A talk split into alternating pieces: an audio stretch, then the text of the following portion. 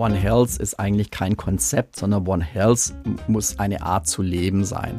Und da spielt natürlich viel mit. Das ist natürlich alles, wie gehen wir mit unserer Umwelt um, hat einen One Health Aspekt. Wie gehen wir mit unseren Tieren um? Nicht nur die Haustiere, auch die Nutztiere, auch Wildtiere. Wissenschaft als Kompass. Der Podcast der Akademie der Wissenschaften in Hamburg.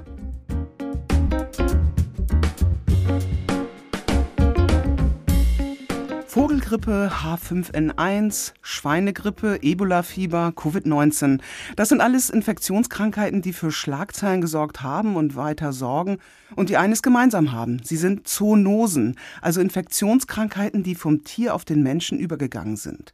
Seit 2020 wissen wir alle, wie gravierend eine Zoonose unser Leben bestimmen kann, eben wenn sie zur Pandemie wird, wie im Fall von Covid-19. Diese Corona-Pandemie sei auch ein, Zitat, gigantischer Feldversuch für eine richtig schwere Pandemie. Das sagt der Virologe und Molekularbiologe Professor Dr. Thomas Mettenleiter. Mit ihm spreche ich über Zoonosen, Pandemievorbeugung, Pandemielehren und das alles mit Blick insbesondere auf das One Health Konzept. Dieses Konzept betrachtet die Gesundheit von Mensch, Tier und Umwelt zusammen, setzt alle Sektoren in Beziehung. Sie, Herr Professor Mettenleiter, sind einer der führenden Experten für Zoonosen und One Health, eben auch in ihrer Funktion seit 1996 als Präsident des Friedrich-Löffler-Instituts. Das ist das Bundesforschungsinstitut für Tiergesundheit mit Hauptsitz auf der Ostseeinsel Riems bei Greifswald, auch bekannt als Alcatraz der Forschung, weil hier Erreger aggressiver Tierseuchen untersucht werden, und zwar wie auf dieser Gefängnisinsel in der Bucht von San Francisco unter Hochsicherheitsbedingungen. Auch darüber möchte ich mit Ihnen sprechen. Zudem sind Sie seit Mai 2021 einer von zwei Vorsitzenden eines unter anderem von der WHO initiierten Gremiums für Pandemieprävention und Sie sind Mitglied verschiedener Wissenschaftsakademien wie etwa der Leopoldina. Zu den Mitgliedern der Akademie der Wissenschaften in Hamburg gehören Sie seit 2008.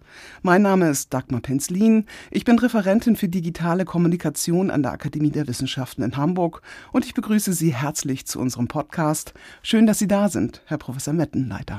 Einen schönen guten Morgen. Das One Health Konzept fußt zunächst einmal auf der gar nicht so neuen Erkenntnis, dass die Gesundheit von Menschen und die Gesundheit von Tieren untrennbar miteinander verknüpft sind. Ein Gedanke, den schon der Mediziner und Universalgelehrte Rudolf Virchow 1873 formuliert hat. Wer heute One Health im Auge hat, betrachtet außerdem noch die Gesundheit der Umwelt.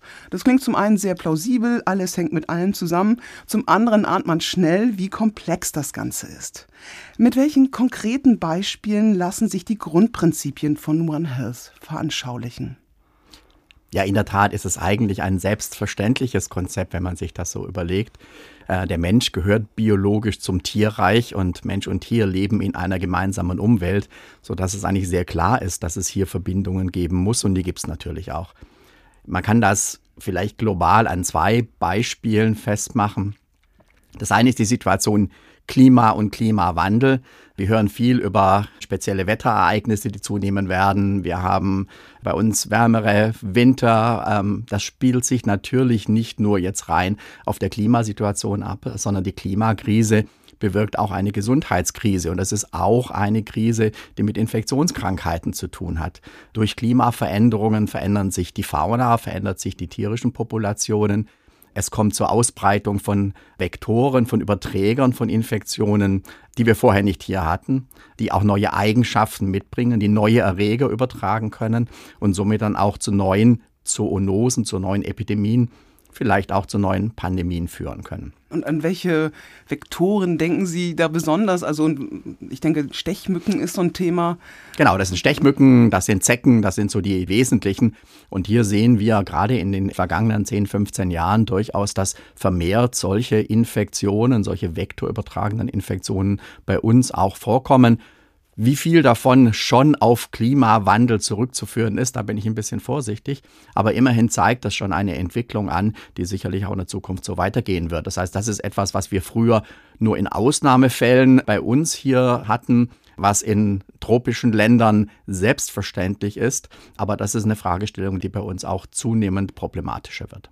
Welche Abhängigkeiten zwischen Mensch, Tier und Umwelt sind denn zugleich auch Stellschrauben, um die Gesundheit zu verbessern? Ja, an diesen Stellschrauben wird momentan viel geforscht.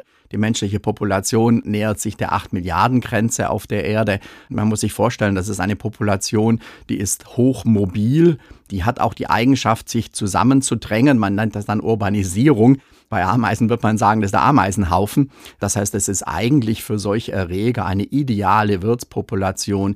Wir sind naiv im wahrsten Sinne des Wortes, auch immunologisch gegen eine Vielzahl von Erregern, die also die Möglichkeit haben, wie jetzt eben SARS-CoV-2, sich dann auch bei Menschen auszubreiten und sich dann durch den Menschen eben auch sehr schnell zu verbreiten. Besser kann es eigentlich für einen solchen Erreger gar nicht sein. Und woran wird denn jetzt geforscht, um auch diese potenziellen Entwicklungen auch quasi schnell zu erkennen oder auch schnell zu bekämpfen?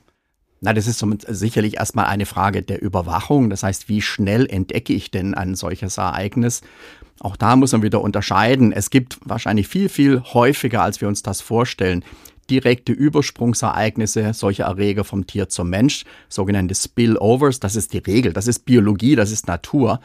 Nur in extrem seltenen Fällen ist der Erreger aber dann an den Menschen so angepasst oder passt sich an, dass er dann zu Epidemien, respektive dann glücklicherweise noch sehr, sehr viel seltener zu Pandemien führt. Das heißt, wir werden diese ursprünglichen Spillover-Ereignisse vielleicht reduzieren können, dadurch, dass wir kritische Interaktionen zwischen Mensch und Tier besser verstehen und vielleicht auch reduzieren können. Aber wichtig ist eben diese frühzeitige Erkennung der Entwicklung von Infektketten und dann eingreifen, bevor es eben dann zur weiteren Ausbreitung führt. Das geht ja schon in Richtung Pandemieprävention. Da sprechen wir auch gleich noch ausführlicher drüber. Ich würde gerne noch mal mit Ihnen auf dieses Schaubild zu sprechen kommen, das es gibt für One Health, um es grafisch darzustellen. Also dort sind ja die menschliche Gesundheit, die tierische Gesundheit und die ökologische Gesundheit jeweils als ein Kreis dargestellt. Drei Kreise, die sich überlappen. Also da gibt es auch Schnittmengen von zwei Bereichen und die gemeinsame Schnittmenge aller drei Kreise in der Mitte, die repräsentiert One Health. Welche Themen und Aspekte sind in diesem inneren Kreis versammelt? Das eigentliche Konzept mit den drei Kreisen hat sich ja aus dem Konzept der One Medicine, also der einen Medizin, rausentwickelt, also der Kombination der Zusammenarbeit zwischen Tier- und Humanmedizin. Dazugekommen ist dann in der Tat der Fall der Umwelt. Was wir im Moment im Zentrum sehen, sind ganz unterschiedliche Bereiche. Einiges hatte ich ja vorher schon erwähnt. Was für meinen Hintergrund als Infektiologe natürlich wichtig ist, sind zwei wesentliche Aspekte. Das sind natürlich die Zoonosen und das sind die Antimikrobiellen antimikrobiellen Resistenzen.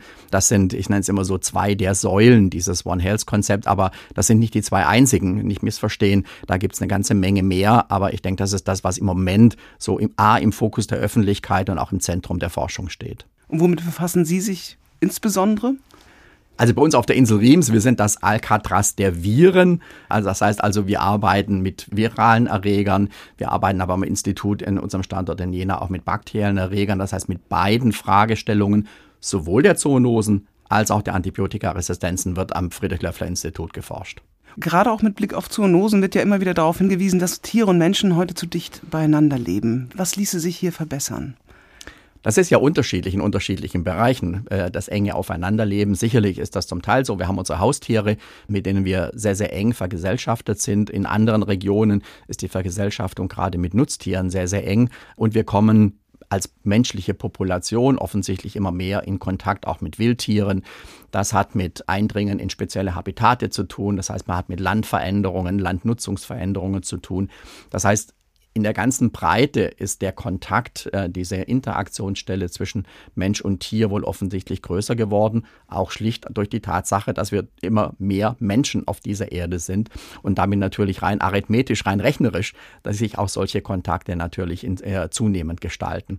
Und das führt offensichtlich dazu, dass es eben immer häufiger auch zu solchen Übersprüngen kommt, wobei ich wiederhole mich, dass eigentlich Biologie und Natur ist. Aber natürlich, je häufiger das initiale Ereignis ist, desto häufiger sind möglicherweise auch die Folgeereignisse. Was genau sind denn Zoonosen? Was passiert da genau? Also das ist ja auch keine Einbahnstraße. Sie haben gerade schon gesagt, auch Menschen können Tiere anstecken. Also gerade bei Covid-19 hat man das ja auch festgestellt, dass wer mit Covid-19 äh, infiziert ist, kann auch seinen Hund, äh, seine Katze anstecken. Was passiert bei diesem Vorgang wirklich auf der molekularbiologischen Ebene? Versuchen Sie uns das mal zu erklären, bitte. Ja, zum einen ist es in der Tat so, Zoonosen sind Infektionen, die wechselseitig zwischen Tier und Mensch übertragen werden. Also der Begriff Zoonose hat keine Richtung. Auch wenn man das manchmal glaubt zu entnehmen, dass das immer vom Tier auf den Menschen geht, haben Sie völlig recht. Es geht natürlich auch in die andere Richtung und auch das ist normal, das ist Biologie. Der Mensch ist Teil des Tierreichs. Und es gibt eben keine besondere Barriere zwischen Tierspezies und der Tierspezies Mensch, so dass es eigentlich völlig selbstverständlich ist, dass solche Erreger, die im Tierreich Artenbarrieren überspringen, das auch in Richtung auf den Menschen tun können. Es gibt also Erreger, die sind sehr spezifisch an eine Art angepasst und es gibt andere, da sind so die Generalisten, die können das viel, viel umfangreicher und dazu zählt eben auch SARS-CoV-2, der es vom Tier auf den Menschen geschafft hat, vom Mensch wieder ins Tier und vom Tier das vom Menschen infiziert war, wieder zurück. Okay, ich verstehe. Also Erreger, die Generalisten sind, haben eben die Fähigkeit, auch auf andere Wesen überzuspringen und eben wir als Säugetiere sind dann auch dafür geeignet. Sie sagen zugleich, man sollte diese Infektionszyklen unbedingt vermeiden. Welche Gefahren lauern da? Na, solange das diese einzelnen Übersprungsereignisse sind, über die wir schon gesprochen haben, dann ist das eigentlich immer eine Sackgasse. Das heißt, dann ist der Erreger zwar in ein, zwei, vielleicht auch drei Menschen dann vorhanden, versucht sich dort zu vermehren, aber das war's dann wenn er sich anpasst an diese neue Situation oder bereits schon mit einem solchen umfassenden Potenzial an den Menschen kommt, dann kann es in der Tat dazu kommen, dass sich solche Infektketten entwickeln, dass sich der Erreger immer besser an die neue Art anpasst. Das ist ganz normale Evolution. Und wenn er das dann eben an den Menschen tut, sich besser anpasst, beim Menschen sich besser vermehrt, besser ausbreitet, dann passieren Geschichten wie Epidemien oder Pandemien, wie wir sie jetzt haben. Das heißt also, es ist zum einen so ein, ein, ein genereller Ansatz, aber es ist auch eine Anpassungs-, eine Evolutionssituation dann des neuen Erregers am Menschen.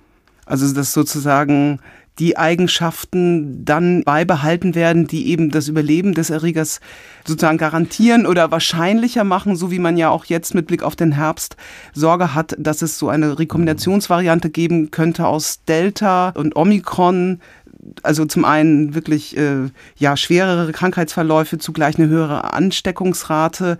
Wo ist jetzt so im Grunde der Punkt? Ist es immer nur die Überwachung? Ich habe jetzt von Ihnen mitgenommen bisher, dass Sie sagen, das sind alles biologische Prozesse, die man eigentlich nicht verhindern kann, weil die so clever sind, sage ich mal gerade die Generalisten, dass man da nicht viel machen kann. Also im Grunde klingt es so, als, das, als wenn das Wichtigste ist, dass man sensibel für das Thema ist und als wenn auch jeder einzelne Allgemeinmediziner mehr diese Dinge im Blick haben sollte, dass das, dass hier vielleicht etwas Neues entsteht, eine Zoonose. Verstehe ich das richtig? Ja, sicherlich. Also es ist schon so, dass das ein generelles Prinzip der Evolution natürlich ist. Gerade bei diesen Erregern, die relativ kurze Generationszeiten haben, die sich also sehr schnell vermehren, kommt es natürlicherweise zur Veränderung. Also es stehen immer neue Varianten. Ähm, und wenn eine neue Variante an eine bestimmte Situation besser angepasst ist, dann wird sie die alten Varianten dann eben überwachsen, schneller replizieren, sich schneller vermehren. Und das ist das, was wir jetzt auch bei SARS-CoV-2 gesehen haben das kann sich auf ganz unterschiedlichen molekularen Grundlagen bewegen. Das spielt unter anderem zum Beispiel eine Rolle, wie gut passt denn zum Beispiel der Schlüssel, den der Erreger mitbringt, auf das Schloss des neuen Wirtes. Wenn das von Anfang an gut passt, dann ist da nicht viel weiter an, an Anpassung notwendig. In vielen Fällen passt es eben von Anfang an nicht so richtig gut. Das heißt, das geht zwar so ein bisschen, aber dann bilden sich die ersten Varianten, die das besser können. Die haben dann einen Selektionsvorteil und so weiter. Und äh, das führt dann letztendlich dazu, dass wir solche Anpassungsprozesse, solche evolutiven Prozesse bei den Erregern dann auch wahrnehmen und auf der molekularen Ebene sehr, sehr schön nachvollziehen können. Wir sehen also, welche Veränderungen im genetischen Material geschehen, gerade jetzt auch bei SARS-CoV-2, und welchen Einfluss das haben kann, zum Beispiel auf diese Passgenauigkeit zwischen Schlüssel und Schloss oder zwischen viralem Eiweißstoff und zellulärem Rezeptor. Und welche Rolle spielt hier auch das Friedrich-Löffler-Institut als Frühwarninstanz? Also inwiefern schauen Sie, wenn eine neue Tierinfektionskrankheit auftaucht, ob die dieses Potenzial hat, auf den Menschen überzuspringen oder ob es schon geschehen ist. Also wie muss ich mir da den Radar vorstellen? Also das Radarsystem, was wir haben, fokussiert auf das Tier aber ist natürlich auch auf den, äh, nimmt den Menschen mit in Betracht, auch vor dem Hintergrund eben der, der Zoonose-Problematik. In der Tat, ähm, wir sind auch in diesem Feld tätig. Wir haben in den letzten Jahren eine ganze Reihe von neuen Erregern auch identifiziert die werden den meisten Zuhörern nicht bekannt sein. 2011 ein völlig neuer Erreger in der Population Rinder, Schafe, Ziegen bei uns. Wir haben das, den Erreger dann, das Virus, äh, nach dem Ort des ersten Auftretens Schmallenberg-Virus genannt, hat zu einer großen Epizootie geführt, also eben keine Epidemie, weil es keine Zoonose war, nicht auf den Menschen übergetreten ist, aber hat in der Landwirtschaft doch große Probleme verursacht. In der Zwischenzeit ist der Erreger endzootisch geworden, ist also jetzt bei uns. Die Problematik hat sich großenteils jetzt erledigt. Der Erreger hat sich besser angepasst. Aber da gibt es viele andere Beispiele. Also das ist etwas, was wir haben. Und dann natürlich in den Bereichen, wo es dann auf den Menschen übergehen kann oder wo es Beispiele gibt, da ist eine sehr enge Interaktion mit unseren humanmedizinischen Partnern, insbesondere dem Robert Koch Institut in Berlin dann angesagt. Covid-19 gilt ja auch als neu aufgetretene Zoonose. Wie ist da der aktuelle Forschungsstand zu den ursprünglichen Wirten und den Überspringen auf den Menschen? Ja, hier hat es ja viele Diskussionen gegeben. Es ist immer noch so, dass die genetisch engsten Verwandten des SARS-CoV-2 bei Fledermäusen, bei diesen Hufeisennasenfledermäusen in Südchina vorkommen. Es ist also höchst wahrscheinlich, dass das auch das natürliche Reservoir für SARS-CoV-2 ist, auch wenn dieser spezielle Erreger in der Form, wie wir ihn als SARS-CoV-2 bezeichnen, bisher bei diesen Fledermäusen noch nicht nachgewiesen worden ist. Das ist aber eine Suche äh, nach der Stecknadel im Heuhaufen, aber die engsten Verwandten sind dort vertreten. Wie es der Erreger dann wirklich von diesem Fledermausreservoir auf den Menschen geschafft hat, ist bis heute unklar. Viel deutet darauf hin, dass dieser Tiermarkt in Wuhan eine wesentliche Rolle als Verbreiter gespielt hat, also ein Superspreader-Event, würde man heute sagen, so dass das Bad Ischgl ähm, auf dem tierischen Bereich, dass sowas dann dort passiert ist, ist auch nicht so besonders überraschend. Bei den Tiermärkten kommen unterschiedliche Tierarten aus unterschiedlichen Regionen, die natürlich auch alle ihre unterschiedlichen Erreger mitbringen, auf sehr engem Raum zusammen. Das heißt, dann wird auch entsprechend Erreger ausgetauscht ob es wirklich dort stattgefunden hat, ob es irgendwo anders war, ob vielleicht auch gehaltene Tiere, da waren ja Pelztiere, insbesondere Marderhunde und Nerze in der Diskussion, ob die eine Rolle bei dem Übertritt gespielt haben, wissen wir im Moment nicht. Das hat auch die Kommission der WHO, die sich ja in China umgesehen hat, nicht herausfinden können. Und ich fürchte, das wird wahrscheinlich auch immer ein Rätsel bleiben, aber dass es ein zoonotischer Übergang war, ich glaube, davon können wir in der Zwischenzeit sicher ausgehen. Herr Professor Mettenleiter, die nach wie vor andauernde Corona-Pandemie zeigt uns ja eindrücklich, dass pandemische Probleme und Szenarien nur global zu lösen sind. Sie sind einer von zwei Vorsitzenden eines unter anderem von der WHO initiierten Gremiums für Pandemieprävention mit Namen One Health High Level Expert Panel. Gut zwei Dutzend Expertinnen und Experten aus aller Welt sind da seit Mai 2021 versammelt. Worin besteht Ihre gemeinsame Aufgabe, Ihre gemeinsame Arbeit? Also in, der Tat so, dass dieses Panel jetzt ein knappes Jahr existiert und ganz spannend. Ich werde nächste Woche in Genf eine Sitzung gemeinsam mit meiner Co-Vorsitzenden Wanda Marcotta leiten, wo wir uns zum ersten Mal in Präsenz treffen. Wir sind also auch alle ganz gespannt, wie die anderen denn so sind. In der Tat, das ist ein Panel. Wir sind 26 Mitglieder aus 24 Ländern äh, der Erde, von Neuseeland im Osten bis zur äh, Westküste der USA und Nordamerikas und Südamerikas. Es ist immer ein bisschen schwierig, die alle zusammenzubringen, selbst auf dem Bildschirm mit den unterschiedlichen Zeitzonen. Und die Aufgabe ist, sich mit den Fragestellungen zu beschäftigen, die wir zum Teil jetzt schon besprochen haben. Das heißt, was sind denn die Driver, was sind denn die Verursacher dieser Situation, dass wir jetzt im Moment eine Zunahme der Zoonosen sehen? Vielleicht noch keine Zunahme der Pandemien, aber vielleicht eine Zunahme der Epidemien. Was ist der Hintergrund, warum sich diese Erreger weiter ausbreiten? Was können wir an Stellschrauben nun wirklich auch realistischer Art und Weise drehen, um die Gefährdungssituationen zu reduzieren. Ähm, wir haben vier Arbeitsgruppen gebildet. Die erste Arbeitsgruppe beschäftigt sich mit der Implementierung von One Health. Wir reden ja schon lange über One Health und es äh, mangelt immer noch an konkreten Implementierungen. Das heißt, wie bekommen wir das One Health Konzept A in die Köpfe und wie bekommen wir es auch in eine tägliche Arbeit. Das zweite ist eine Arbeitsgruppe, die versucht, sich ein Bild darüber zu verschaffen, wie viele dieser One Health assoziierten Initiativen es denn eigentlich gibt. In den letzten zwei Jahren sind die wie Pilze aus dem Boden geschossen, weltweit. Man kommt also wirklich nicht hinterher, das zu kartieren. Also zumindest versuchen wir einigermaßen einen Überblick zu verschaffen. Ähm, die dritte Arbeitsgruppe ist eine Arbeitsgruppe, die sich gerade mit Überwachung beschäftigt. Das heißt, wie denken wir, dass eine solche ideale Überwachung denn aussehen sollte? Die Komponenten aus der Humanmedizin, aus der Tiermedizin und eben auch aus den Umweltinstituten zusammenführen kann, also eine One Health Surveillance Überwachung im ersten Sinne. Und die vierte Arbeitsgruppe ist in, die, äh, in der Tat die, die sich mit Risikofaktoren beschäftigt, die also diese Faktoren versucht zu identifizieren und vor allen Dingen auch zu werten, zu priorisieren, ähm, die eine Rolle spielen oder eine Rolle spielen könnten bei der Entstehung und bei der Ausbreitung solcher Infektionen. Wie ist da so der erste Stand, was eben Stichwort Implementierung anbelangt? Also der erste Stand war so, dass wir am Ende des letzten Jahres eine sehr deutlich überarbeitete, weitergefasste Definition von One Health gemeinsam mit unseren vier Partnern WHO, OE, also Weltorganisation für Tiergesundheit, FAO und dem Umweltprogramm der Vereinten Nationen publiziert haben, um einfach mal auch eine gemeinsame Sprachregelung zu finden. Es ist ein bisschen ein babylonisches Stimmengewirr, wenn Sie suchen, was alles unter One Health subsumiert wird. Ich glaube, wir haben da jetzt einen gemeinsamen Boden gefunden, äh, mit dem wir arbeiten können. Wir arbeiten jetzt gerade in der Finalisierung an einem Konzept, was denn eigentlich auch Änderungen, auch Änderungen im Bewusstsein äh, mit sich bringen muss, um in diesem Konzept überhaupt erfolgreich sein zu können.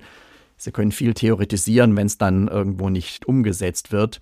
Das ist das, was jetzt als nächstes ansteht, was wir nächste Woche dann verabschieden wollen. Und als drittes, auch das steht zu einer hoffentlich präfinalen Verabschiedung nächste Woche an, ist wirklich das Konzept zur Überwachung. Das heißt, was denken wir im Rahmen dieses Expertengremiums, wie eine solche Überwachungssituation aussehen soll, um eben möglichst frühzeitig solche Übersprünge respektive die Entwicklung von Infektketten zu erkennen und dann auch entsprechend frühzeitig eingreifen zu können. Und was halten Sie für wesentlich jetzt mit Blick auf die Überwachung? Wichtig ist wirklich eine sogenannte syndromische Überwachung, wie wir sagen. Das heißt also, wenn irgendwo Krankheitsbilder auftreten, die vorher nicht oder nicht in dem Umfang, äh, nicht in der Dimension gesehen wurden, und zwar egal wo auf dieser Erde, dann ist das etwas, was sehr schnell dann nachverfolgt werden muss. So ist ja letztendlich auch die Situation Covid-19 entdeckt worden. So haben wir 2011 das Schmallenberg-Virus entdeckt. Das heißt also, das ist etwas, wo wir heute eigentlich in der, im Rahmen der Überwachung Diagnostik sehr, sehr gut sind. Wir sind sehr schnell. Jeder kennt heutzutage PCR. Jeder kennt heutzutage Genomsequenzierungen, die wir extrem schnell auch in entlegenen Regionen der Erde machen können ähm, mit kleinsten Geräten. Das Ganze kann dann in der Cloud über ähm, Mobile Phones, über, über Handys dann letztendlich analysiert werden. Das sind aber Systeme, die müssen verbunden werden die brauchen natürlich die entsprechende Infrastruktur auch vor Ort. Und es macht keinen Sinn, diese Systeme parallel für die humane Gesundheit aufzubauen, für die Tiergesundheit aufzubauen, sagen wir, für Nutztiere und nochmal separat für Wildtiere und nochmal separat für die Umwelt, sondern das versuchen wir in einem Komplex zusammenzuführen. Stichwort Cloud, Sie haben es gerade genannt, und Daten. Welche Rolle spielt KI, künstliche Intelligenz jetzt auch bei der Überwachung? Das spielt eine zunehmende Rolle. Äh, das spielt eine Rolle sicherlich, um bestimmte Muster wirklich herauszufiltern. Wir haben in der Zwischenzeit eine immense Fülle an Daten. Allein die unterschiedlichen Genomsequenzen von SARS-CoV-2 gehen also in die zigte Hunderttausende. Um dort Muster zu erkennen, ist das sicherlich sehr wichtig. Es ist aber auch wichtig, um Muster zu erkennen im Bereich der, wir nennen das One Health Intelligence. Das heißt, wenn irgendwo etwas auftaucht aus dem Handyverkehr, aus dem, was da so an Nachrichten dann so durch die Gegend schwirrt, ob das nun Instagram ist oder ob das Tweets sind oder auch äh, ähnliches, mal rauszufiltern, was könnte das denn bedeuten? Und dazu ist im letzten Jahr in Berlin von der Weltgesundheitsorganisation, von der WHO ein Intelligence Hub gegründet worden, also ein Zentrum für solche Informationen. Und die benutzen natürlich sehr wesentlich dann auch Ansätze, die mit künstlicher Intelligenz zu tun haben. Wobei ich immer dann etwas suffisant sage, man darf vor lauter KI, aber die NI, die natürliche Intelligenz, bitte nicht vergessen. Mich interessiert im Grunde jetzt so Ihre persönliche Zwischenbilanz zur Corona-Pandemie. Gerade auch mit Blick auf Ihre Einschätzung, es sei oder ist ja nach wie vor ein gigantischer Feldversuch für eine richtig schwere Pandemie. ich glaube, da ist erstmal wichtig, dass Sie definieren, was bedeutet für Sie wirklich eine richtig schwere Pandemie. Als Wein habe ich das mal äh, provokant als gigantischen Feldversuch bezeichnet. Äh, man kann es in der Tat so sehen. Ich meine, wir hatten ja vorher schon Pandemien. Wir hatten mit der Schweinegrippe zum Beispiel eine äh, richtige Influenza-Pandemie, die am Anfang große Aufregung hervorgerufen hat, die sich dann, weil es eben kein besonders krankmachendes Virus war, sehr schnell aber dann, ich will nicht sagen in Wohlgefallen aufgelöst hat, aber aus den Schlagzeilen verschwunden ist. Und die Lektionen, die man eigentlich hätte lernen können, sind nur, ich sag's mal, wohlwollend zum Teil gelernt worden. Dann hatten wir mit dem ursprünglichen SARS einen Erreger, der nur wirklich sehr, sehr schwerwiegende Infektionen macht. Von etwa 10.000 Infizierenden sind etwa 1.000 gestorben, also eine Letalitätsrate von 10 Prozent. Das ist schon ganz beachtlich. Der hatte aber nicht die äh, Möglichkeit oder hat sich, war nicht so gut adaptiert, dass es sich schnell hat ausbreiten können. Das heißt, der ist dann in sehr frühem Stadium glücklicherweise abgeblockt worden. Ja, und jetzt haben wir dann SARS-CoV-2, das ist so ein bisschen in der Mitte. Das ist ein Erreger, der sich sehr, sehr gut ausbreiten kann. So nicht ganz so gut, aber ähnlich gut wie die Schweinegrippe. Deutlich pathogener, krankmachender ist, also schon ein ernstzunehmender Erreger, aber glücklicherweise nicht so schlimm und so krank machen wie das ursprüngliche SARS-CoV oder SARS-CoV-1. Wir nehmen an oder wir gehen davon aus, dass bei SARS-CoV-2 ist die Letalitätsrate etwa bei den unterschiedlichen Varianten sehr unterschiedlich, aber nehmen wir mal an 1%. Jetzt lassen Sie mal das Ganze aber wieder auf eine 10% Rate kommen. Das wären dann zehnmal so viel Todesfälle, schwerwiegende Infektionen, Hospitalisierungen, Intensivbehandlungen. Und es gibt natürlich auch in der Infektionswelt ganz andere Erreger. Ja, ich, wenn ich den Begriff des Killer-Virus höre, das ja gerade nun wieder in die Diskussion geworfen ist, ist das natürlich nicht definiert. Aber für mich ist ein Killer-Virus zum Beispiel der Erreger der afrikanischen Schweinepest. Das hat eine Letalitätsrate von über 95 Prozent. Das heißt also, von 100 infizierten Tieren sterben so in der Regel so zwischen 90 und 95. Glücklicherweise für uns als Mensch ist das keine Zoonose. Das ist also ein Erreger, der sich wirklich nur im Schwein vermehrt und dort zu Krankheitserscheinungen führt. Aber man sieht schon, welche Möglichkeiten nach oben es hier noch gibt, ich werfe noch ein, die Vogelgrippe H5N1 mit etwa 50 Prozent, Ebola ungefähr äh, den gleichen Prozentsatz. Deswegen mein etwas pointierter Ausdruck des gigantischen Feldversuchs, weil ich denke, wir sollten die Lektionen nun wirklich sehr, sehr gut lernen, bevor es äh, zu etwas Schlimmeren kommt oder dass wir vermeiden, dass es zu etwas Schlimmeren kommt. Das wäre natürlich noch viel besser. Ja, wir sprechen jetzt Ende April 2022. Was ist denn bisher gut gelaufen, was weniger? Also was extrem gut gelaufen ist, ist die Impfstoffentwicklung. Ich glaube, das ist wirklich ein, ein Musterbeispiel, wie es gehen kann. Wobei man da auch sagen muss, die Impfstoffe und diese neue Art von ähm, Impfstoffen, mRNA-Impfstoffe, die sind also jetzt nicht äh, am Anfang des letzten Jahres äh, den Kolleginnen und Kollegen von BioNTech oder Moderna in den Schoß gefallen. Da wurde seit vielen, vielen Jahren dran geforscht. Das wird momentan meistens vergessen. Wir hatten zum Beispiel am FLI schon vor über zehn Jahren gemeinsame Forschungsprojekte mit der deutschen Firma CureVac, die ja auch in diesem mRNA-Impfstofffeld mit dabei ist. Bisher noch nicht ganz so erfolgreich wie die anderen, aber das kann ja noch kommen. Das heißt also, das sind einfach Forschungsarbeiten, die im Rahmen einer Vorlaufforschung, im Rahmen einer Grundlagenforschung extrem wichtig waren, um jetzt überhaupt in der Lage zu sein, praktisch aus dem Stand eine solche Impfstoffentwicklung vorzunehmen. Man muss dazu aber auch sagen, dass SARS-CoV-2 in dem Kontext kein besonders herausfordernder Gegner ist. Wir wissen genau aus früheren Studien zu Coronaviren beim Mensch und vor allen Dingen auch beim Tier, auch dort gibt es Coronaviren, welches das schützende Eiweiß des Virus ist, also gegen welches Eiweiß schützende Antikörper gerichtet sind, das berühmte Spike- oder Stachelprotein. Das war alles bekannt. Ich nutze wieder das Beispiel afrikanische Schweinepest. Da gibt es bis heute keinen Impfstoff. Da wissen wir bis heute nicht, welche dieser viralen Strukturen eigentlich wichtige Zielstrukturen für das Immunsystem sind. Kommt beim Schwein vor, können wir ausschließen, dass so ein ähnlicher Reger jemals beim Menschen vorkommt? Schweinepest geht sicherlich nicht auf den Menschen, da bin ich ziemlich sicher, aber das biologische Prinzip ist sicherlich nicht reduziert auf eine einzige Spezies. Und was folgt daraus? Also das hieße ja, man müsste in der Richtung Grundlagenforschung betreiben, um vorbereitet zu sein. Richtig, man muss die Grundlagenforschung, die Forschungsarbeiten weiterlaufen lassen. Ich denke, das war ein Durchbruch jetzt mit den mRNA-Impfstoffen, dass wir eine neue Klasse von Impfstoffen jetzt auch verfügbar haben. Ich kann mir gut vorstellen, dass das auch in der, zum Beispiel bei Influenza in die Richtung geht. Auch da wissen wir sehr genau, welches die kritischen Oberflächenstrukturen des Virus sind. Das wird sicherlich auch bei vielen anderen gehen, aber es wird eine ganze Reihe von Erregern geben, wo das so einfach oder vielleicht überhaupt nicht so funktionieren wird. Wir haben bis heute keinen Impfstoff gegen HIV. Äh, wir haben bis heute keinen Impfstoff gegen Hepatitis C. Also da gibt es eine ganze, bei den meisten Herpesviren haben wir bis heute keinen Impfstoff. Also da gibt es eine ganze Reihe von Szenarien, wo wir einfach darauf angewiesen sind, weiter zu forschen. Und deswegen sicherlich auch das Petitum nicht so überraschend eines Präsidenten einer Forschungseinrichtung, dass das natürlich jetzt nicht vernachlässigt werden darf. Und wir werden ja auch ähm, im Rahmen des Symposiums gerade auch über diesen Forschungsaspekt uns intensiv unterhalten. Damit meinen Sie jetzt das Symposium, das heute beginnen wird, am 29. April 2022. Infektionsforschung und Gesellschaft. Was haben wir gelernt? Ein Symposium von der Akademie der Wissenschaften in Hamburg. Genau. Sie haben jetzt beschrieben, was gut gelaufen ist, aber ist natürlich immer interessant, wo Sie auch die kritischen Punkte sehen, wo unbedingt auch Verbesserung schnellstmöglich stattfinden sollte. Also aus meiner Sicht wieder, das ist jetzt eine sehr persönliche Sicht auf, auf, aufgrund meiner Expertise, was deutlich besser laufen kann und soll, ist One Health. Das hat in Deutschland und vielleicht in vielen Fällen in Europa nicht besonders gut funktioniert. Insbesondere im Kernbereich der Zusammenarbeit zwischen Human- und Tiermedizin.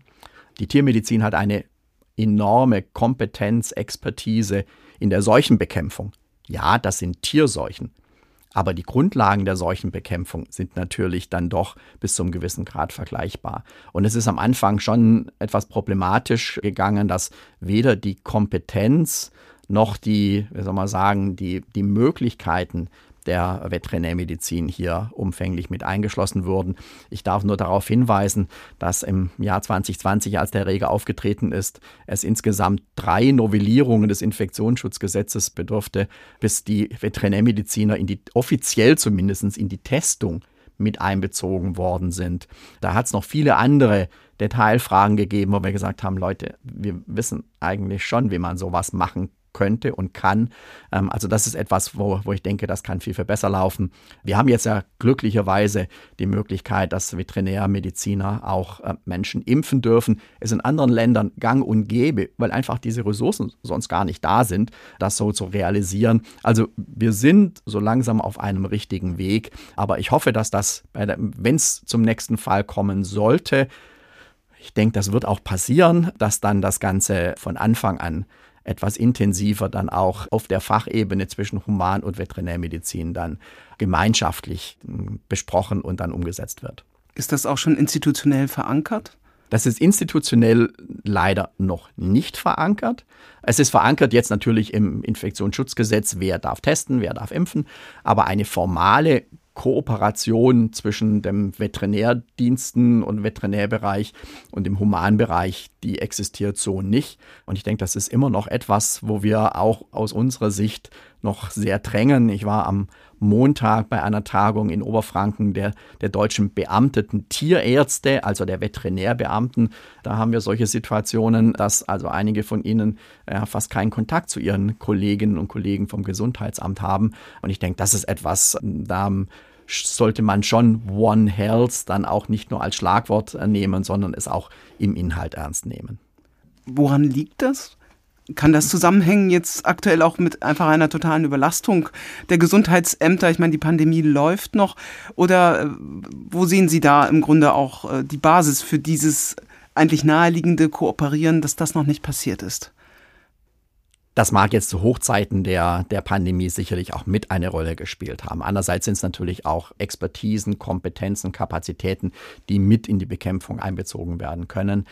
Ich meine, Virchow hat ein Zitat gesagt, zwischen Human- und Tiermedizin sollte keine Scheidegrenze sein.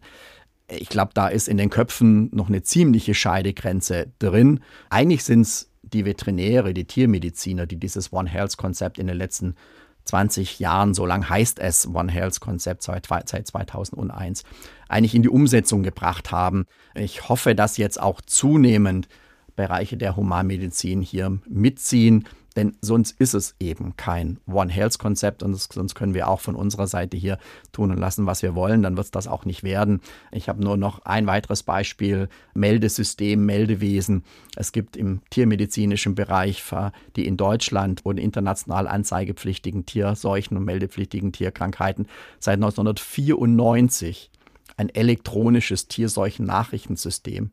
Seit 1994 ist jedes Veterinäramt mit diesem System verbunden, gibt seine Daten ein, die werden zentral bei uns auf dem Server laufen, die auf werden ausgewertet. Also in der Zwischenzeit hoffe ich, dass es auch bei den Gesundheitsämtern funktioniert, aber das ist natürlich wieder ein separates System, eine separate Entwicklung. Ich will um Gottes Willen nicht sagen, dass wir hier identisch arbeiten. Natürlich sind Fragen wie Datenschutz und ähnliches in der Veterinärmedizin einfacher zu klären, aber Grundsätze, und darum geht es ja bei One Health, sind eben doch vergleichbar am neu gegründeten Helmholtz-Institut für One Health kooperieren Sie ja im Grunde dann auch mit der Universitätsmedizin in Greifswald. Inwiefern kommt diesem Institut dadurch auch so etwas wie eine Pionierrolle zu? Also die Pionierrolle ist sicherlich schon einmal dadurch gegeben, dass dieses Institut von Anfang an als One Health Institut gegründet wird. Also nicht ein bereits bestehendes Institut, wo man halt dann versucht, noch irgendwo ein bisschen Umwelt ranzuhängen und ein bisschen vielleicht Tiermedizin oder Humanmedizin und dann nennen die sich One Health und das wird es dann sein, sondern das ist von, von Anfang an in der Gründung, im Forschungskonzept so mit verankert.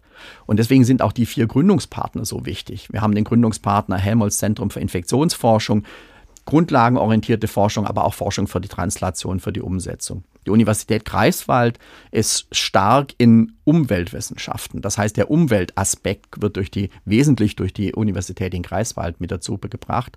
Dann haben wir die Universitätsmedizin, die eben die humanmedizinische Komponente mitbringt. Und wir als Bundesforschungsinstitut für Tiergesundheit bringen unsere Expertise im Bereich Tier mit ein. Und das ist so praktisch sagen wir, die Aura um dieses neue Helmholtz-Institut für One Health, das dann im Zentrum drei Abteilungen haben wird, die dann spezielle Fragestellungen bearbeitet. Also was ist mit diesen zoonotischen Erregern und hin und her springen? Wie können wir Antibiotikaresistenzen besser bekämpfen? Und wie kommt es zur Entwicklung von solchen Erregern überhaupt? Das heißt, wie ist dann zum einen die Ökologie, aber auch die Evolution dieser Erreger. Und das ist das, was im Zentrum steht. Insofern bin ich auch sehr froh, dass wir das haben. Wir haben aber übrigens auch am Friedrich-Löffler-Institut seit zwei Jahren ein zwölftes Fachinstitut. Das nennt sich Institut für internationale Tiergesundheit, Schrägstrich One Health. Das heißt also, es gibt eigentlich ähm, zwei solcher One Health Institute das Helmholtz direkt im Zentrum Kreiswalds und dann das Internationale Tiergesundheit One Health Institut bei uns am FLI auf der Insel Riems.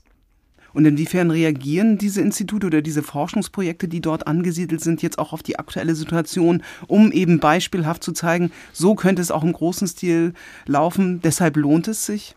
Woran arbeiten Sie da? Also wir arbeiten zum Beispiel sehr intensiv mit diesem Institut für internationale Tiergesundheit im Ausland. Das heißt also dort, wir haben bei der neuen Definition von One Health die sogenannten vier Cs, das heißt im Englischen Kommunikation, Kooperation, Kapazitätsaufbau und Koordination. Das heißt, das sind eigentlich die zentralen Ereignisse, die passieren müssen. Wir sind unterwegs, helfen in anderen Ländern Kapazitäten aufzubauen, was die Diagnostik angeht, was die Surveillance angeht wie andere Institute in Deutschland auch. Ich nenne das Robert-Koch-Institut. Ich nenne vor allen Dingen auch hier in Hamburg das Bernhard-Nocht-Institut, die da tätig sind. Wir sind relativ neu dazugestoßen. Es gibt eine schnell einsetzbare Expertengruppe Gesundheit. Das war bisher wirklich fokussiert auf Humangesundheit. Seit letztem Jahr sind wir auch Teil dieser Gruppe. Das heißt, wir bringen den tierischen Aspekt, nenne ich es jetzt mal so, mit rein und sind also dann auch mehr wieder an One Health dran. Auch das ist etwas, was lokalisiert ist in dieser neuen Einheit. Aber ich kann sagen, fast alle unserer Fachinstitute haben natürlich im Rahmen von internationalen Kooperationen auch bis jetzt schon Aufgaben wahrgenommen, die in diese Richtung gehen. Wir sind sehr, sehr stark im Bereich Tollwut, eine der klassischen Zoonosen, die vom Tier auf den Menschen übergehen, jetzt in dem Fall primär zumindest. Und wo wir auch sagen können, ja, ich meine, die Schluckimpfung der Füchse gegen Tollwut, die dazu geführt hat, dass in Mitteleuropa keine Tollwut, zumindest terrestrisch gebunden, mehr auftritt, das ist eigentlich auch ein One Medicine-One Health Ansatz gewesen, der sehr, sehr effizient, sehr, sehr erfolgreich funktioniert hat. Da sind wir jetzt gerade dabei, zum Beispiel in Namibia und in angrenzenden Ländern, dort versuchen das bei der Hunde-Tollwut jetzt umzusetzen. Genau, und das ist wieder ein Beispiel dafür, geht es den Tieren gut, eben weil man sie geimpft hat. Geht es auch den Menschen besser? Sie sind weniger gefährdet, also zumal ja auch wirklich, ich fand die Zahl sehr erstaunlich, 60 Prozent der Infektionskrankheiten beim Menschen auch wirklich Zoonosen sind. Das ist ja doch ein sehr hoher Anteil. Und Sie haben es gerade gesagt, die Zahlen steigen. 75 Prozent der neu auftretenden Infektionskrankheiten sind Zoonosen. Ist das das ist nach wie vor der Stand. Ja, das ist nach wie vor der Stand. Genau. Impfen ist eine Lösung. Therapeutika sind auch wichtig. Soweit ich es überblicke, gibt es noch keine breit einsetzbaren Therapeutika bei der Covid-19-Infektion. Ähm, mit Bezug auf diesen Feldversuchgedanken, ist das nur hier so schwer, etwas zu entwickeln oder ist das eher der Normalfall? Es gibt ja Breitband-Antibiotika, das heißt also, die jetzt bei Bakterien sehr breit wirken, bevor man dann wirklich genau weiß, wie die Resistenzen sich ausgebildet haben und dann, man dann gezielt therapieren kann. Wir hätten in der Tat in der Virologie sehr gerne auch solche breit wirkenden antiviralen Medikamente. Das ist deutlich schwieriger zu entwickeln. Bakterien haben ihren eigenen Stoffwechsel, dem, in dem man eingreifen kann. Viren haben keinen eigenen Stoffwechsel. Sie verlassen sich auf den Stoffwechsel der infizierten Zelle. Das heißt, da wird das Ganze deutlich schwieriger. Sie bringen aber schon auch eigene Faktoren mit, die Angriffspunkte bieten können. Viele werden die äh, berühmte Lippensalbe gegen die Herpesbläschen kennen. Das wäre so ein spezifischer Angriffspunkt, aber das ist eben kein breit wirkendes antivirales Medikament. Und das ist in der Tat etwas, was wir gerne hätten, zum Beispiel auch über unterschiedliche Typen, unter unterschiedlichen Erregerarten hinweg. Da wird es auch in dem Kontext eine Stellungnahme geben im Rahmen der G7 äh, aus den, von den sieben nationalen Wissenschaftsakademien, die darauf hinweist, wie wichtig die Forschung gerade in diesem Bereich ist.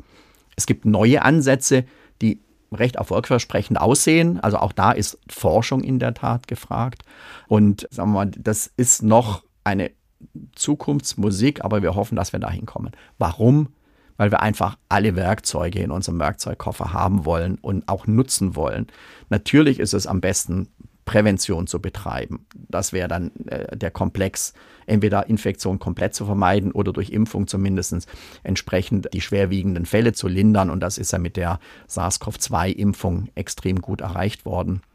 Aber es gibt eben auch andere Situationen, wo entweder Impfung gar nicht funktioniert. Ich hatte HIV genannt, da sind in der Zwischenzeit tolle Medikamente im Einsatz. Hepatitis C, genau das gleiche. Tolle Medikamente, die den Erreger unterdrücken können und auch klären können. Aber das ist eben, es äh, sind einzelne Ausnahmen, die wirklich wieder sehr spezifisch auf den jeweiligen Erreger sind. Also ja, das ist ein wichtiger Aspekt. Mhm. Inwiefern forschen Sie am Friedrich-Löffler-Institut zu Therapeutika? Wir forschen insofern an Therapeutika, als wir Tiermodelle für Infektionen oder Tiersysteme für Infektionen etabliert haben. Also sehr konkret im Fall von SARS-CoV-2, da ist es das Frettchen, was ein sehr gutes Modell ist für die Infektion, die meist aber symptomlos verläuft, wie bei vielen Menschen ja auch. Es gibt den Goldhamster, das ist ein Modell, wo die Tiere dann auch krank werden, das heißt, wo man auch den Einfluss von Therapeutika auf den Krankheitsverlauf messen kann oder dann äh, speziell gezüchtete veränderte Mäuse. Und das sind so unsere Expertisen. Das heißt, wir können mit den Tieren in unseren experimentellen Anlagen umgehen. Äh, wir bekommen aber dann von anderen mögliche Kandidaten für Therapeutika, für Impfstoffe und testen die dann bei uns auf der Insel Riems. Genau, die Insel Riems, das Alcatraz der Forschung, eben weil sie Hochsicherheitsforschung der Stufe 4 betreiben. Also es gibt es nur noch an drei anderen Orten äh, auf der Welt. Ähm, Im Grunde, weil sie eben am lebenden Objekt, an den Tieren selbst forschen. Ähm, warum ist das so gefährlich und warum ist das so wichtig, da besonders viel Sicherheit walten zu lassen? Was gehört dazu auch? Also Laborarbeiten unter dieser höchsten Schutzstufe 4, die sind auch in anderen Bereichen äh, möglich. Das Bernhard-Nocht-Institut hier in Hamburg war einer der Vorreiter, die Universität in Marburg, ähm, in der Zwischenzeit auch das Robert-Koch-Institut in Deutschland. Was wir haben, und das ist wirklich nur noch zweimal auf, auf der Erde vertreten, das ist die Möglichkeit, eben mit diesen hochgefährlichen Erregern auch für den Menschen im natürlichen Wirt arbeiten zu können. Und der natürliche Wirt für viele dieser Erreger ist eben nicht der Mensch, sondern der natürliche Wirt, das Reservoir, der Brückenwirt, der letztendlich dem Erreger erlaubt, über einen Zwischenschritt auf den Menschen zu gehen, das sind Tiere. Und dann müssen sie natürlich auch die entsprechenden Versuche im Tier machen, um diese speziellen Interaktionen zwischen Erreger und Wirt verstehen zu können. Also ob das nun Fledermäuse sind, wir haben zwei Kolonien von Flughunden bei uns auf der Insel, ob das andere, ob das landwirtschaftliche Nutztiere sind. Natürlich war auch bei SARS-CoV-2 am Anfang eine Fragestellung, wenn der Erreger Hund und Katze infizieren kann, wie ist es denn mit Geflügel, Schwein, Rind? Und dann müssen sie dann eben auch die entsprechenden Versuche machen im Tier. Äh, dazu brauchen sie A, die Expertise, das heißt, sie brauchen dann also auch Mitarbeiter und Mitarbeiter, die das können. Das ist nicht trivial, die haben wir glücklicherweise. Sie brauchen die notwendigen Ressourcen, sie brauchen die notwendige Infrastruktur um diesen Versuch überhaupt machen zu können. Und Sie können sich vorstellen, SARS-CoV-2, das ist Schutzstufe 3.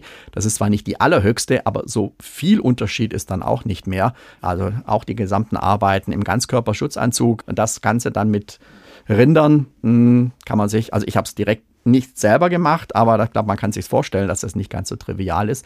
Und dann kam glücklicherweise die Entwarnung, dass wir gesagt haben, nein, bei landwirtschaftlichen Nutztieren sehen wir keine Problematik der Etablierung eines Reservoirs oder dass die krank werden.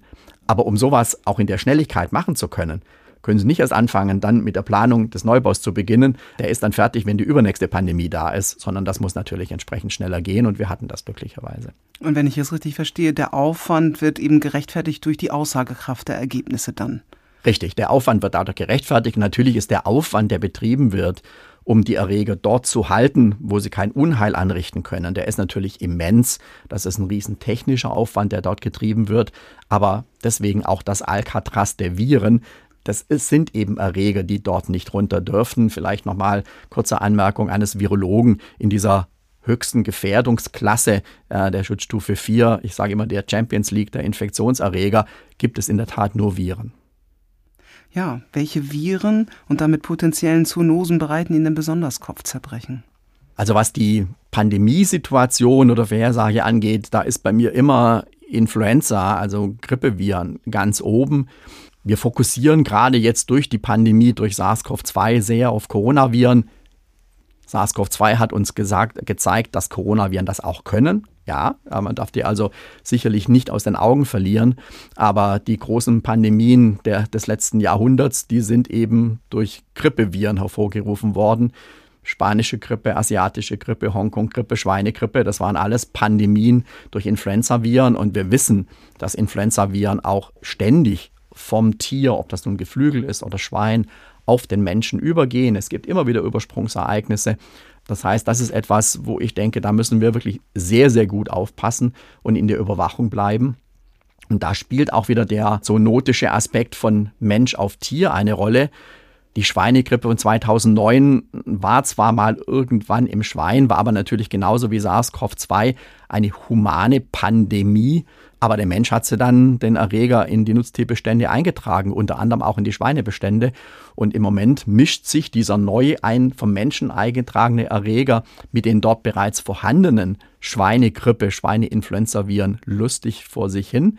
Da entstehen neue Varianten, da entstehen auch Varianten, die durchaus besorgniserregend sein könnten, also Variants of Concern, wie das bei SARS-CoV-2 jetzt heißt. Das heißt, da müssen wir wirklich sehr, sehr gut in der Überwachung aufpassen, dass da nichts schief geht. Das ist in der Zwischenzeit, glaube ich, besser angekommen. Ähm, aber ich weise immer wieder darauf hin, auch wenn jetzt alles Corona und Corona und Corona sagt, ähm, Influenza bitte auf dem Schirm behalten.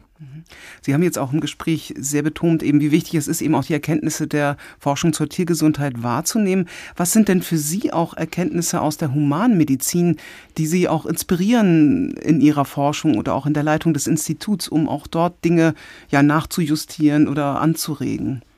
Naja, es ist in der Tat so, dass wir natürlich in, in einer engen Interaktion stehen, weil den Erregern ist das letztendlich ziemlich gleich. Wir hatten es vorher schon, ob das nun die Spezies Homo sapiens ist oder eine andere Spezies der Primaten oder eben ein anderes Tier. Das heißt, die Grundprinzipien sind dann auch die gleichen und hier finden dann natürlich eine extreme gute Interaktion statt. Ich meine, was wir in der Tiermedizin eben doch machen können und das ist eben der Vorteil, wir können forschen am natürlichen Wirt. Das heißt, wir können wirklich Fragestellungen bearbeiten wie, wie ist das mit der Entwicklung der Krankheit, mit der Pathogenese, wie ist das mit den Impfstoffen, unterschiedliche Impfkonzepte und ähnliches. Und das unter definierteren Bedingungen, als das natürlich in der humanen Population möglich ist. Auf der anderen Seite profitieren wir natürlich von der extremen auch Forschungsarbeit, die im Bereich der Humanmedizin gemacht wird. Also ähm, ich habe vorher schon gesagt, wir haben zwar mRNA-Impfstoffe bei Tieren schon vor über zehn Jahren beforscht, sie sind aber nirgendwo zum Einsatz gekommen. Das heißt also, diese Translation jetzt das wirklich großflächig einzusetzen, um mal zu sehen, was passiert da denn eigentlich, das ist sicherlich etwas, wo wir dann auch davon profitieren. Aber als Tierarzt oder nicht, bin selber ja kein Tierarzt, aber aus der Expertise kommend, ich meine, wir haben in der Tiermedizin mit Nukleinsäureimpfstoffen, das waren es nicht RNA, das waren DNA-Impfstoffe, schon vor 30 Jahren gearbeitet. Es gab auch schon zugelassene Nukleinsäureimpfstoffe in der Tiermedizin. Also da ist schon eine Befruchtung in beide Richtungen sinnvoll und möglich.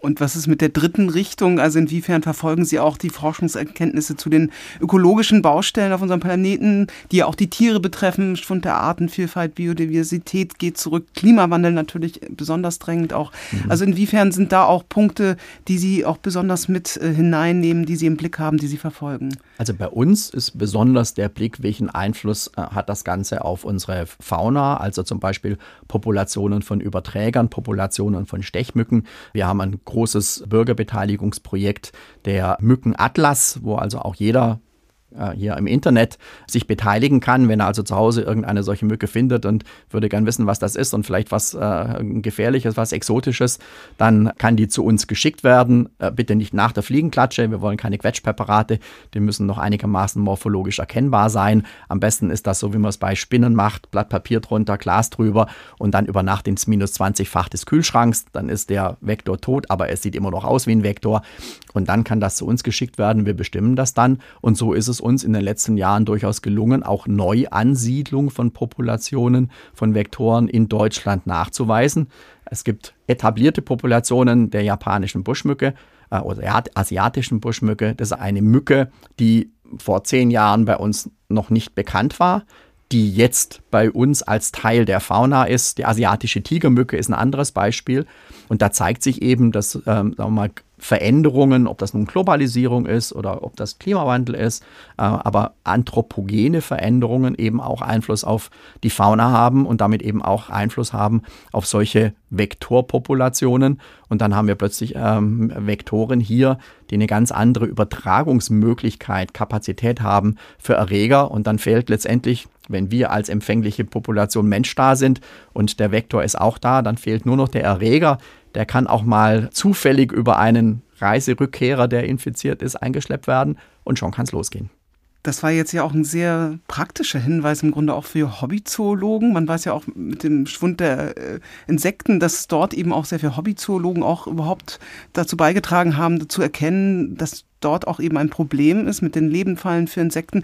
Das hieß ja im Grunde, äh, dass es auch unheimlich wichtig ist, auch möglichst viele Menschen zu erreichen für diese Problematik, für diese Themen vielleicht auch gerade Menschen, die so und so sensibel sind für, für die Natur, dass sie dann auch wirklich ihnen eventuell auch mal so etwas zuliefern. Die war, sage ich mal, 1000 Einsendungen, wovon 900 nicht so interessant sind oder 977, aber der Rest könnte interessant sein für sie. Also das äh, finde ich äh, einen wichtigen Hinweis und knüpft im Grunde auch schon an, an die Schlussfrage, die ich hier jetzt äh, habe für Sie. Und zwar unser Podcast heißt ja Wissenschaft als Kompass. Wir möchten ihm unseren Hörerinnen und Hörern ja auch Orientierung bieten. Was kann denn jeder Einzelne, jeder Einzelne mit den Erkenntnissen des One Health Konzepts anfangen? Ich habe mal gesagt, One Health ist eigentlich kein Konzept, sondern One Health muss eine Art zu leben sein. Und da spielt natürlich viel mit. Das ist natürlich alles, wie gehen wir mit unserer Umwelt um, hat einen One Health Aspekt. Wie gehen wir mit unseren Tieren um? Nicht nur die Haustiere, auch die Nutztiere, auch Wildtiere. Wie ist es mit Wildtierhandel? Das ist natürlich auch eine Fragestellung, die darüber hinausgeht. Ein Beispiel Nahrungsmittel und Nahrungsmittelverschwendung. Wir werden immer mehr Menschen auf der Erde. Immer mehr Menschen brauchen immer mehr Nahrung. Die Menschen wollen auch Fleisch essen. Äh, das heißt, wir brauchen auch mehr Nutztiere. Mehr Nutztiere brauchen wieder mehr Nutztiernahrung. Wo wird die angebaut? Das heißt wieder, wir haben eine begrenzte Anzahl von Flächen auf dieser Erde verfügbar. Dann kommen wir in den Bereich der Landnutzung. Land wird umgenutzt. Wir dringen in Habitate vor, die vorher den Menschen eher verschlossen waren. Es kommt wieder zu neuen Interaktionen zwischen Wildtier und Mensch. Also so hat das alles letztendlich eine doch globale Bedeutung, aber es beginnt natürlich hier bei jedem Einzelnen. Also im Grunde, dass man sich noch auch mal mehr überlegt, wie lebe ich, welchen Einfluss kann das haben, wo kann ich meinen Beitrag leisten. Das ist ja auch ein Gedanke, der jetzt in der Corona-Pandemie aufgekommen ist, äh, Teil der Lösung zu sein, eben indem man mitmacht. Und wir haben heute noch gar nicht so über Hygiene gesprochen. Also ich denke auch, diese Aspekte werden uns wahrscheinlich auch weiter begleiten, selbst wenn die Corona-Pandemie denn wirklich endgültig endemisch ist, dass man einfach mehr darauf achtet. Äh, ich habe einen Infekt aus Höflichkeit, ich muss zu einem Termin, ich trage eine Maske und solche Sachen. Nicht? Und dann natürlich die Natur dazu. Also ich glaube, wir haben in, in den letzten zwei Jahren die Hygiene wiederentdeckt. Sie ist, glaube ich, zumindest in, äh, zum Teil etwas in den Hintergrund getreten und das hat dort das letzte Jahr gezeigt äh, oder die letzten zwei Jahre gezeigt.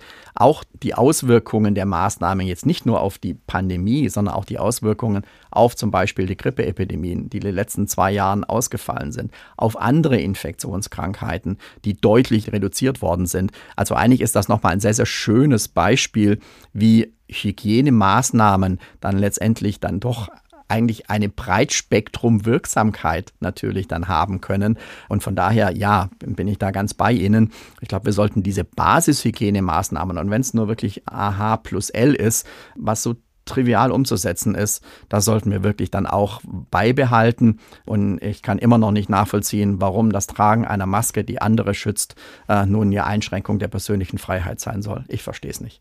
Und wie ist Ihre Prognose? Bis wann wird sich dieses One Health-Konzept durchgesetzt haben im Denken auf allen Ebenen? Es wird ein bisschen dauern, vor allen Dingen auf allen Ebenen. Was wir bisher noch nur ähm, sagen wir rudimentär, nur im Ansatzweise machen, ist mit dem One Health Konzept wirklich in die Ausbildung zu gehen, in die Schulen zu gehen, in die Universitäten zu gehen, das Ganze in den Curricula mit einzubringen, um wirklich schon von Anfang an nicht zu sagen, ihr müsst das zusätzlich jetzt noch in euren Kopf bringen, sondern dass es von Anfang an ein Teil der Ausbildung und damit ganz selbstverständlich ist. Wenn wir das mal erreicht haben, dann glaube ich, haben wir einen ganz, ganz, ganz großen Schritt getan in die Richtung One Health nicht nur denken, sondern One Health auch leben. Das wird aber etwas dauern. Ich bin äh, in der Zwischenzeit ein bisschen optimistisch. Ähm, ich hatte vor zwei Jahren mal gesagt, ähm, es gibt eine Tripartite Plus for Antimicrobial Resistance, also drei Partner plus einen vierten, deswegen hieß das 3 plus 1 äh, für antimikrobielle Resistenz. Und ich habe damals gesagt, es wäre doch schön, wenn wir eine Quadripartite also vier Partner für One Health hätten. War damals völlig außerhalb der Vorstellung. Seit dem 17. März dieses Jahres gibt es diese Quadripartite for One Health, also die vier Partner WHO, OIE, FAO und das Umweltprogramm der Vereinten Nationen haben sich auf Augenhöhe zusammengefunden, um diese Vierer-Partnerschaft jetzt dann auch formal zu besiegeln. Ich glaube, das ist politisch global ein wichtiges Signal, ist ein wichtiger Schritt in die richtige Richtung. Aber ich will nicht sagen, es ist ein erster Schritt, das wäre wirklich dann zu übertrieben. Aber es müssen noch viele Schritte folgen, der Weg ist noch lang. Aber Dynamik ist da, wie wir hören. Ja, und damit herzlichen Dank für dieses Gespräch, Herr Professor Dr. Thomas Mettenleiter, Virologe, Molekularbiologe und Präsident des Friedrich-Löffler-Instituts. Am Mikrofon verabschiedet sich Dagmar Penzlin. Vielen Dank fürs Zuhören.